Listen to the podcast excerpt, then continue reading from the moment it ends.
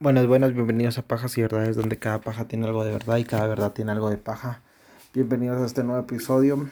Hoy eh, estoy solito, debido a que por cuestiones laborales, ya saben, nosotros solo vivimos trabajando porque somos pobres. Entonces, ni modo, eh, soy yo, Mauro. Y pues antes de iniciar el episodio, queríamos invitarlos a nuestras redes sociales, Pajas y Verdades en Instagram, Facebook. Eh, también estamos en YouTube y también estamos en TikTok TikTok, TikTok, perdón. Y en eh, Twitter estamos como arroba y-pajas. Nos queríamos invitar a que se unan a nuestras redes sociales. Y pues muchas gracias por seguirnos oyendo y por seguirnos aguantando a pesar de que no subimos podcast eh, tan regularmente como quisiéramos. Ya está muy cerca la nueva temporada. Ya eh, los temas ya están listos. Solo queda de grabar y estamos muy emocionados. Esperamos que les guste y que siempre nos sigan y siempre nos den sus opiniones. Si alguno tiene algún otro dato, y pues nada más. También quería mandarle eh, saludos, algunos saludos que tengo rezagados porque se me habían olvidado para ser sinceros.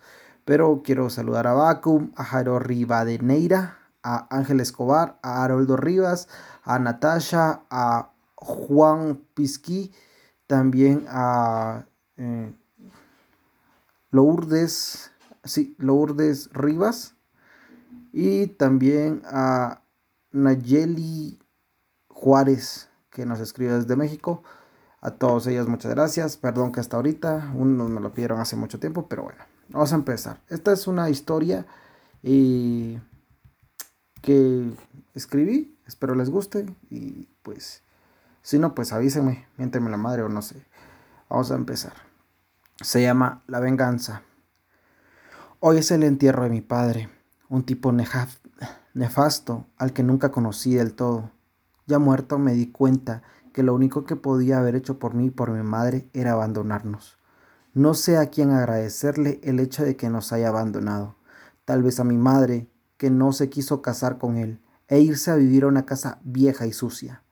Tal vez a las circunstancias de la vida que nos hizo alejarnos de él y de su familia.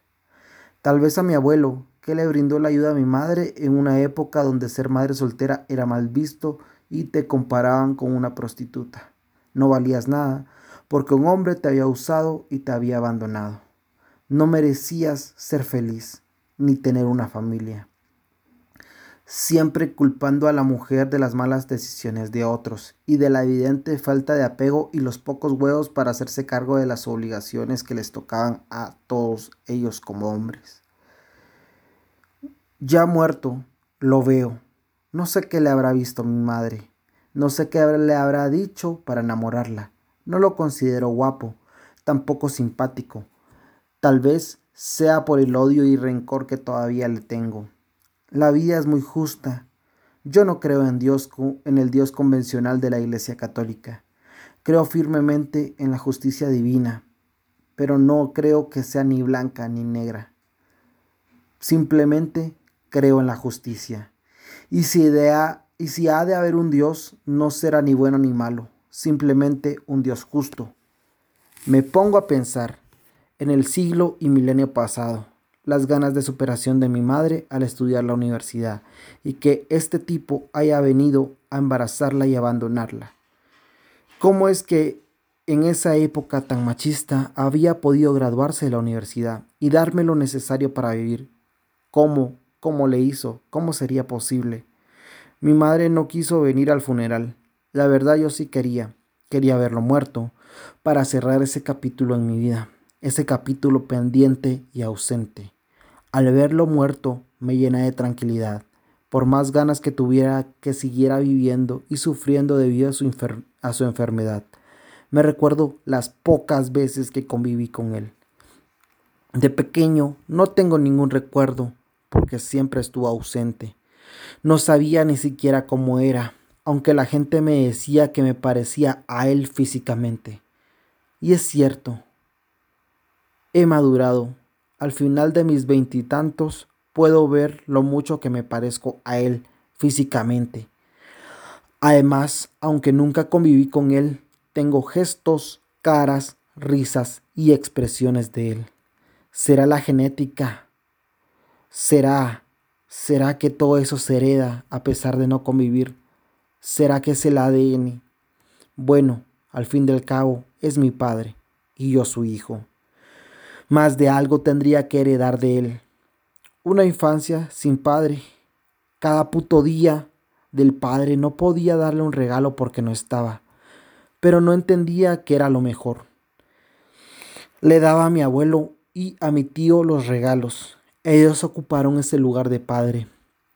Atendieron mis dudas sobre sexualidad, sobre cómo acercarme a una mujer, sobre cómo hacer arreglos en la casa, cómo poder cambiar una llanta y lo poco que sé de mecánica. También ellos me orientaron a qué equipo de fútbol irle, además de cómo comportarme y me enseñaron las reglas sociales de cómo estar entre la sociedad. Y también qué no hacer, la integridad y la honestidad, además de meterme a la iglesia, que fue con toda la buena intención del mundo, pero solo me sentía reprimido en las clases de catecismo, con ese odio que no me deja hacer, ese odio que me está comiendo por dentro, de ganas de vengarme de todas las personas que me han hecho algún mal en la vida. No me dejaban sentir ese odio, esas ganas de vengarme. Que ponga la otra mejilla, decía Jesús. Qué puto asco seguirme dejando de las personas. A mis 14 años, mi padre iba a morir debido a la enfermedad que sufría pero como sobrevivió, lo tomó como un milagro.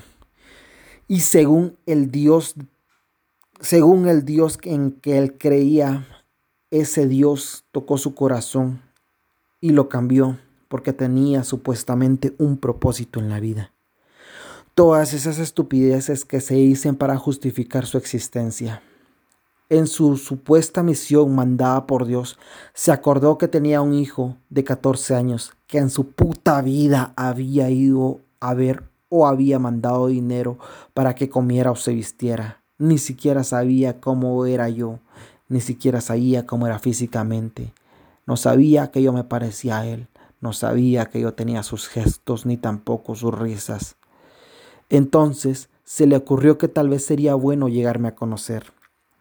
Para ese entonces él ya era millonario. Tenía una cadena de almacenes a nivel nacional. Llegó en su carro último modelo a la casa de mis abuelos. Me llevó unos pantalones que no me quedaron porque obviamente él no sabía ni qué altura ni qué compostura física tenía. Me habló, dijo que no había sido del todo su culpa, que mi mamá no se quiso casar con él y que por lo mismo, él no dio dinero ni nada, porque estaba celoso y que era joven y estúpido, que no sabía cómo estaba actuando, pero que lo sentía mucho, que ahora quería hacer e iba a hacer las cosas diferentes. Supuestamente, claro está. En mi mente de 14 años me ilusioné. Me imaginaba jugando partidos de fútbol con él, saliendo a comer, yendo al cine, jugando con los primos que no, que no sabía que tenía ni que tampoco había conocido. Feliz de que me llegara a traer al colegio, que me fuera a ver jugar fútbol en los equipos en los que estaba, verme graduado de la secundaria y luego de la universidad. Todo me lo hacía en mi cabeza, todo me lo imaginaba, todo pensaba y pensaba que iba a ser completamente diferente. Estaba súper entusiasmado. Ese día que nos encontramos, le reclamé tímidamente mis frustraciones como un niño abandonado y también un niño estigmatizado. Recapitulando, me di cuenta que no le daba mayor importancia a, mis, a mis reclamos. Ya con la cabeza fría, yo miraba y me vuelvo a recordar de que él, hasta cierto punto, tenía una sonrisa burlona en sus labios cada vez que yo tímidamente le reclamaba algo. Terminamos de hablar y me dejó en mi casa, bueno, en la casa de mis abuelos. Para ser sincero, no sabía que había, no sentía que había cambiado nada en mi entorno o en mi vida. Pero estaba ilusionado con la nueva relación padre e hijo que se formaba en mi cabeza en ese momento. Tomó poco tiempo para desilusionarme. A la semana no me volvió ni a llamar ni tampoco a buscar como el cerote ya estaba bien otra vez, como su enfermedad se había curado o por lo menos se había estancado. Los achaques de su enfermedad no, lo volvían a, no le volvían a quitar el sueño. No vio la necesidad de volver a limpiar su conciencia conmigo. Siguió, siguieron pasando los días, luego las semanas, luego los meses, hasta que ya en mi vida casi adulta, muchos años después de que él me fuera a buscar, tenía la necesidad de dinero. Yo tenía esa necesidad. Tenía alrededor de 18 o 19 años. Realmente no recuerdo bien. Son cosas que he querido olvidar, pero que todavía siguen en mi mente, en mi memoria, todavía calan en mi ser, todavía me duelen y todavía me pregunto, ¿por qué? ¿Por qué lo fui a buscar? Pero bueno, mi madre me seguía manteniendo. Yo seguía estudiando, pero no tenía dinero para salir de farra o con alguna novia. Pensé y decidí irlo a buscar a sus almacenes y que me contratara. No fui a pedirle más que trabajo para, poner, para poder ganarme el dinero de forma honrada y seguir estudiando sin problemas.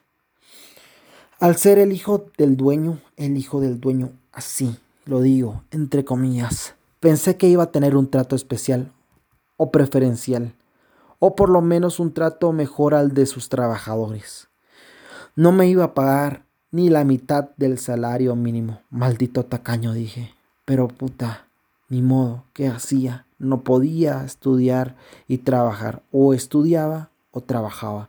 Y esta oportunidad, entre comillas, me daba la chance de hacer las dos. No me iba a pagar el sueldo mínimo, me volvió a decir, ni la mitad del sueldo mínimo. Tampoco comisiones sobre alguna venta que hiciera. Todo bajo la excusa de que algún día esa cadena de almacenes iba a ser mía y de mi hermanastro, al cual nunca conocí, porque mi padre tampoco se hizo cargo de él. Como solo trabajaba media jornada, tenía que ir los sábados todo el día, sin que me dieran ni almuerzo, ni tampoco un horario, ni un lugar digno para comer. Comía cuando podía. Me tocaba descargar camiones de camas, estufas refrigeradoras. No nos daban siquiera agua pura para tomar luego de la gran sacada de mierda que nos dábamos, descargando los putos y malditos furgones. Pocas veces hablaba con mi padre. Usualmente era por algo del trabajo. Él no me decía hijo, yo tampoco le decía padre, ni tampoco papi, ni nada. Lo trataba como cualquier persona, le llamaba por su apodo, con tantos furgones descargados, con tantos saos trabajando sin que me diera nada, con tantas regañadas porque no llegábamos a las metas de ventas, con su indiferencia, su valeverguismo hacia mí, su hijo, su primogénito, su sangre, a la cual debería de querer y proteger y enseñar. Yo, su hijo, al que regañaba y humillaba cuando se enojaba, me puse a pensar que no me lo merecía, ni mi mamá me había dado, ni mi mamá que me había dado de todo, a la cual debería de darle yo también todo, ni ella me trataba así. Se em-, empezó a forjar en mí ese odio y ese maldito resentimiento. Esa impotencia de que nunca me dio nada y que sobre que jamás me dio nada, el mierda, el cerote, el muy hijo de puta, todavía tenía el descaro de hacer conmigo lo que quisiera, de descontarme cuando llegaba tarde o de quitarme las comisiones porque no más le daba la gana y no quería pagar de más. Ese odio se fue acrecentando en mí. Un fin de mes tenía que salir con una chica, la cual me encantaba, era mi crush. En fin, era fin de mes, era cuando me tenían que pagar mi sueldo. Yo lo necesitaba porque después de mucha plática y risa, ella al fin me había dado una cita. Íbamos a ir al cine, a comer y le iba a ir a dejar en taxi porque en ese tiempo yo no tenía carro. En la fila de empleados esperando el cheque para ir a cobrar y estaba en esa fila y al otro día pensaba salir con mi crush. Todavía me acuerdo de que dije que después de salir del banco iba a meterme el dinero dentro del calcetín para que si en algún caso me asaltaran, se llevaran mis cosas, pero no mi dinero. Todavía me sigo riendo. Vivimos en una sociedad donde tenemos que meter el dinero, esconderlo, porque nosotros que lo ganamos honradamente tenemos miedo a que algún hijo de puta venga y no lo robe. Eran 1300, alrededor, 1300 quetzales, alrededor de 200 dólares, lo que me pagaba mensualmente. Llegué yo a, recoger mi cheque y me dijo que lo esperara a la salida, que iba a hablar conmigo. Yo lo esperé. Creí que tal vez me iba a dar más dinero o tal vez me iba a decir que me iba a subir de puesto o algo así. Cosas así se formaban en mi cabeza, siempre pensando positivo. Porque, como repito, yo era su hijo. Bueno, llegó y sin detenerse me dijo, Fíjate que este mes estuvo muy bajo. Le pagué a todos, pero no te voy a poder pagar a vos, porque como sos mi hijo, comprenderás que sos el último al que le debo cumplir. Te pagaré la semana que viene si hay líquido. Si no, me tendrás que esperar hasta el otro mes. No sé qué me pasaba en esos tiempos. Yo nunca me dejaba de nadie, pero con él no sé qué me pasaba. Solo era de sentirme triste e impotente. Le dije que estaba bien, pero que necesitaba dinero por cosas de la universidad, que necesitaba comprar esa semana. Claro, estaba mintiendo. Mi madre me compraba todas las cosas de la universidad. Yo lo que quería era salir con mi crush, para poder pagar la salida que ya me había comprometido y por la cual tanto había trabajado. Él se rió y me dijo, fotocopia los libros. Verga. Solo me sentí enojado y me salí. Somaté la puerta. Al otro día inventé que me había accidentado y que por eso no podía salir. Pajas, claro está. La, la, chica me dijo que no había ningún problema. Al poco tiempo apareció una relación en Facebook con otro vato. No quise saber nada más. Renuncié, me pagó mi mes, pero ninguna prestación. Me dijo que qué bueno que te vas, porque esa plaza estaba de más en la empresa. No dije nada, me fui. Lo odiaba. Lo odié más en ese momento, pero al fin, aunque sea pobre y sin nada, pero estaría lejos de él. Estaría feliz, estaría más tranquilo.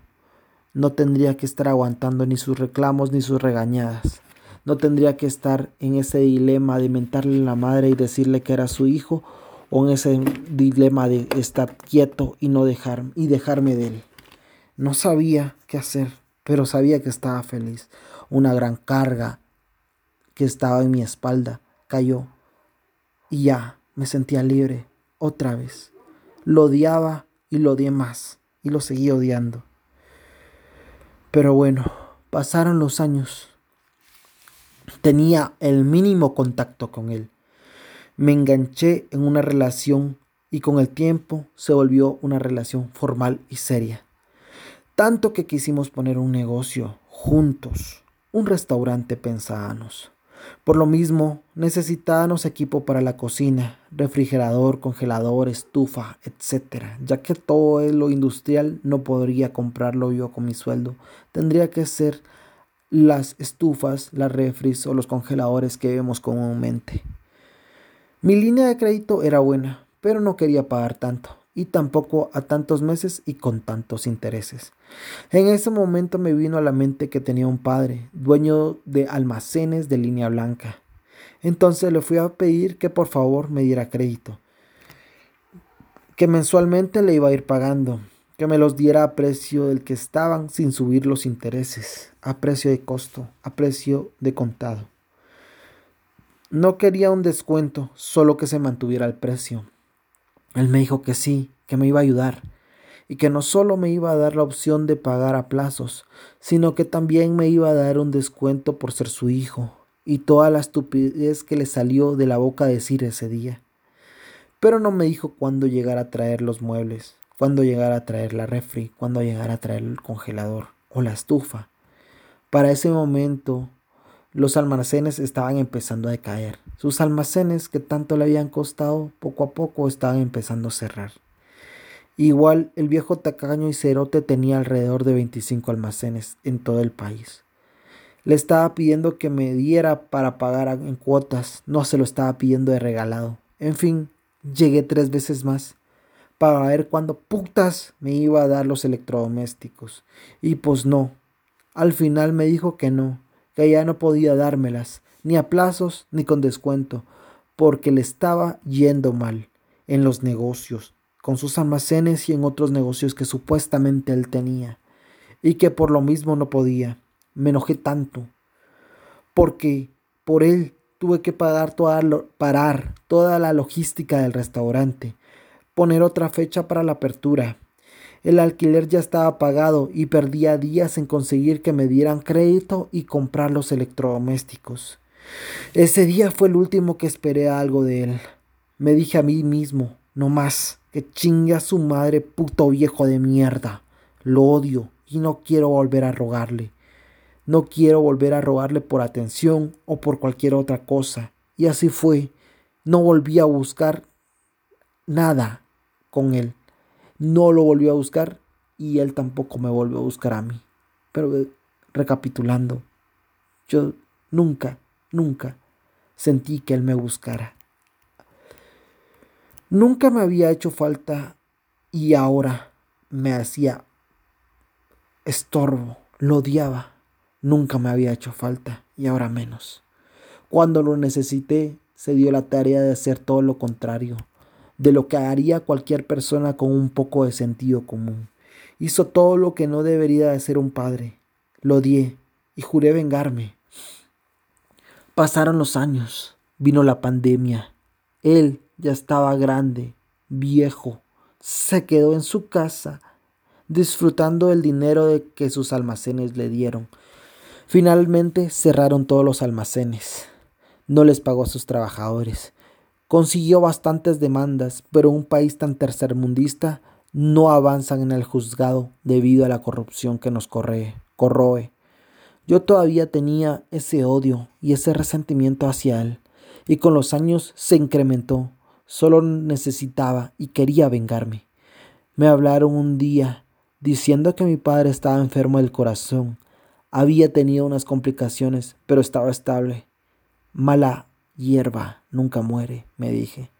Qué suerte más cerota la de este pisado, toda la vida aprovechándose de los demás. Y seguí viviendo como y seguía viviendo cómodamente y tranquilamente también. Empezó la pandemia y en la segunda ola me contagié. Tuve la fortuna de ser asintomático y además detecté el coronavirus demasiado rápido. No me afectó mucho prácticamente, pero empecé a pensar y a planear. Dije, esta es mi venganza, esta es mi oportunidad. Así que como pude, conseguí donde vivía mi padre, su número de teléfono, su número de celular y todo. Lo llamé y le dije que lo quería ver. Él me dijo que estaba bien, que podía llegar. Llegué y entré a su cuarto. Me quité la mascarilla, a pesar que él me dijo que no. No importaba realmente. Platiqué con él. Oí sus fanfarronadas, sus excusas de que todo lo había querido hacer diferente, pero la vida, entre comillas, no lo había dejado. Siempre queriéndose hacer ver bien. Siempre obviando sus evidentes faltas, falta de carencias y valores y de sentido común. Se le olvidó también decir que nunca le importó nadie más que él. Pero me aguanté, me callé. Me dije que sería la última vez que lo vería y oiría sus putas excusas baratas. Siempre fue un cobarde, siempre culpó a alguien más. Él nunca tuvo la culpa, claro, según su versión. Pero no me importaba. Ahora ya no me importaba. Sonreí y esperé. Cada vez que lo veía respirar, me llenaba de júbilo. Él no lo sabía y yo sí, yo tenía el control y hacía creerle a él de que yo era el que lo buscaba porque supuestamente lo necesitaba. Pobre idiota. Hasta me dieron café y pan. Luego de eso salí y me despedí de él. Le di un gran abrazo y también un fuerte suspiro en la oreja. Después de ese gran y largo abrazo, pues me dije a mí mismo en mi mente, entre más contacto mejor. Qué bueno que se lo di. Eso pasó hace más o menos un mes. Y hoy estoy acá, parado en su tumba. Esta es mi venganza. Y espero que desde el más allá de la muerte sepas que fui yo el que te mató, que no te perdono y me alegro que yo haya sido el que te haya contagiado. Y si hoy es el entierro, sí, hoy es el entierro de mi padre. Espero que les haya gustado, la verdad me la fumé, no sé ni qué estaba haciendo, pinches rencores y traumas de infancia. Pero este es un pequeño episodio. Espero les haya gustado para que no crean que los abandonamos. Los queremos mucho. Síganos en nuestras redes sociales, Pajas y Verdades, en Facebook, Instagram. También estamos en YouTube y en TikTok. Nos ayuda mucho suscribiéndose, siguiéndonos, escribiéndonos, diciéndoles eh, sus sugerencias. Créanme, todas las sugerencias que nos la digan las vamos a sacar y esperamos hacerlo lo más pronto posible para mientras les estamos dando esta temporada, pero créame que es con todo el amor y el cariño del mundo. Y pues nada más, nada más es un pequeño episodio. Eh, estaremos comunicándonos con ustedes o subiendo podcast esta semana que viene, ya lo tenemos planeado. Les agradecemos mucho, un gran abrazo a todos y que estén muy bien. Siempre escríbanos y gracias por su aguante y también por su comprensión. Gracias a todos.